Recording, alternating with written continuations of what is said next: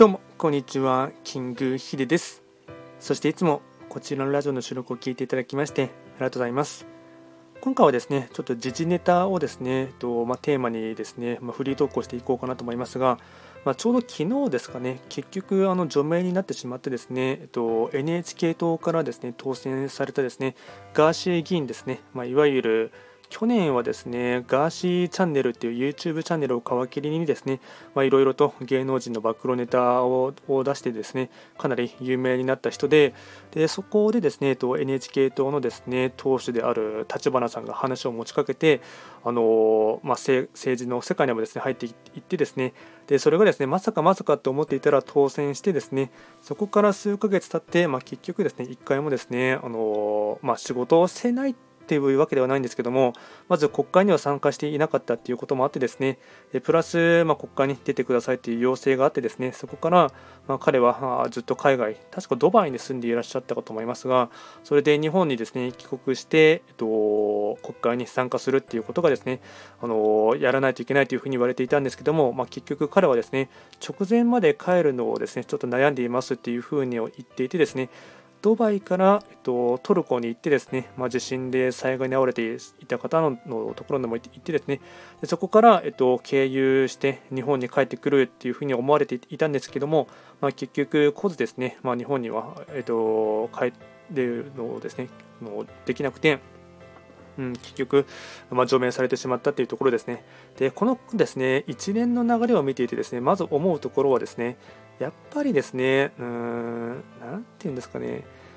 国民もですね、それをあの、うん、当選してしまった時点でも、あですね、愚民だなっていうところも思いますしその辺りをですねちゃんと人を見る目とかですね単純に面白いからですねあの票を当選するとかっていう票をですねあの投票するっていうわけではなくてもっとですねもうちょっと国民もそれを選挙に参加する国民もですねちゃんとですね、うん、見定めるということも大事かと思いますしそこの辺りののですね、まあ、やっぱりなかなか政治とかってなってくるとですねちょっと小難しかったりあの、まあ、若干少し歴史の背景とかですねあと政策の関係とかもですね見渡してみないとどれ結局どの人がいいのかっていうのがですね分からなくなってしまってですねでそもそも選挙に行くのが面倒くさいってなってしまうところがですね多分ここ最近のですね実情というかあとは、えっと、どんどんと結局誰に入れてもあまり変わらないんじゃないかっていうですね半分諦めの念もあったりしてですねあのそうなってくると、まあ、ちょっと面白みのあるですね何か、うん、刺激物にですね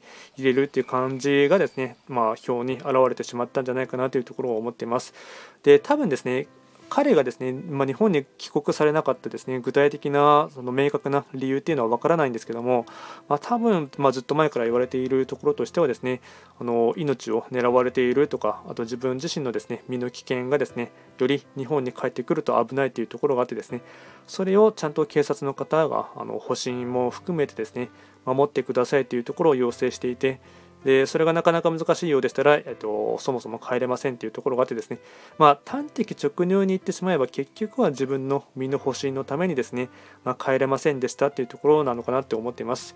でこれからですねうん、まあ、実際のところ、えっと、除名されてしまったらですね多分うん警察の方もこれから捜査もですね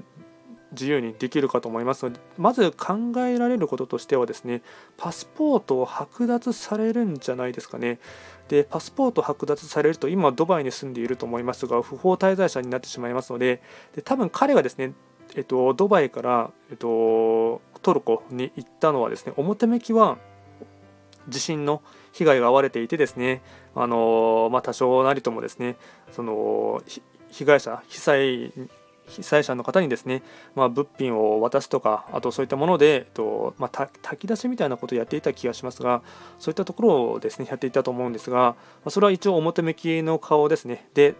他のどの YouTube ので、えっと、発信されてたか、ちょっとチャンネル名は覚えていないんですけども、えっと、裏向きのですねトルコに行った理由としては、えっと、ドバイの場合でしたら不法滞在とかになってしまいますと結構厳しいらしいんですですけどもまだですねトルコの場合でしたらそこまで、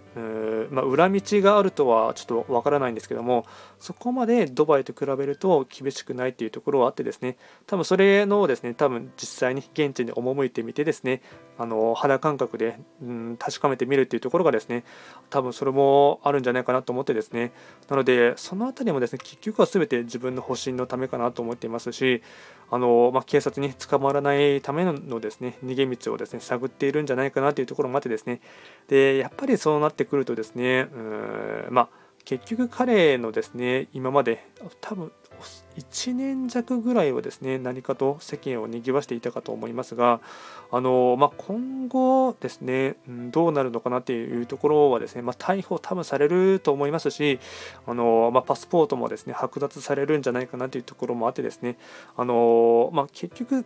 自分でですねまいた種なのでそれをちゃんとケツは吹くっていうところはですね責任としてはあるかと思いますし野放しにしておくっていうところもですね、うん、あまりよろしくないかなと思いますのでその辺りをですね、まあ、ちゃんとあれを見てですねもちろんですねあの正面教師と見ているんじゃなくてですね反面教師と見ていただいてあのまあ、悪いことをすればですね捕まるっていうところもあるかと思いますし、えー、そこまでうん何かしら暴露とか暴露ネタとかですねあと人を傷つけることで何かお金を得るっていうことをやるとですね結局ですね、まあ、ブーメランの法則ではありませんが自分のところに帰ってくる。回り回って結局は自分が苦しむっていうところもあるかと思いますのでそれをですねあの、まあ、特にですねえっとまあ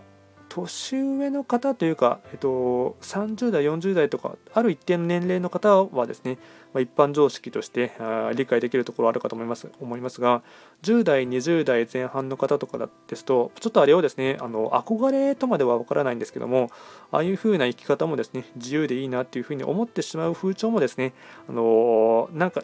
うん、特に TikTok の世界とかを見ているとですね思い当たるところもあるかと思いますのであれはですね、えー、もうちょっとですね、うん、分別つく年齢になるまではですねちょっと周りの方もですね止めるときには止めるということもですね大事かなとは思っています、ま、今回はですね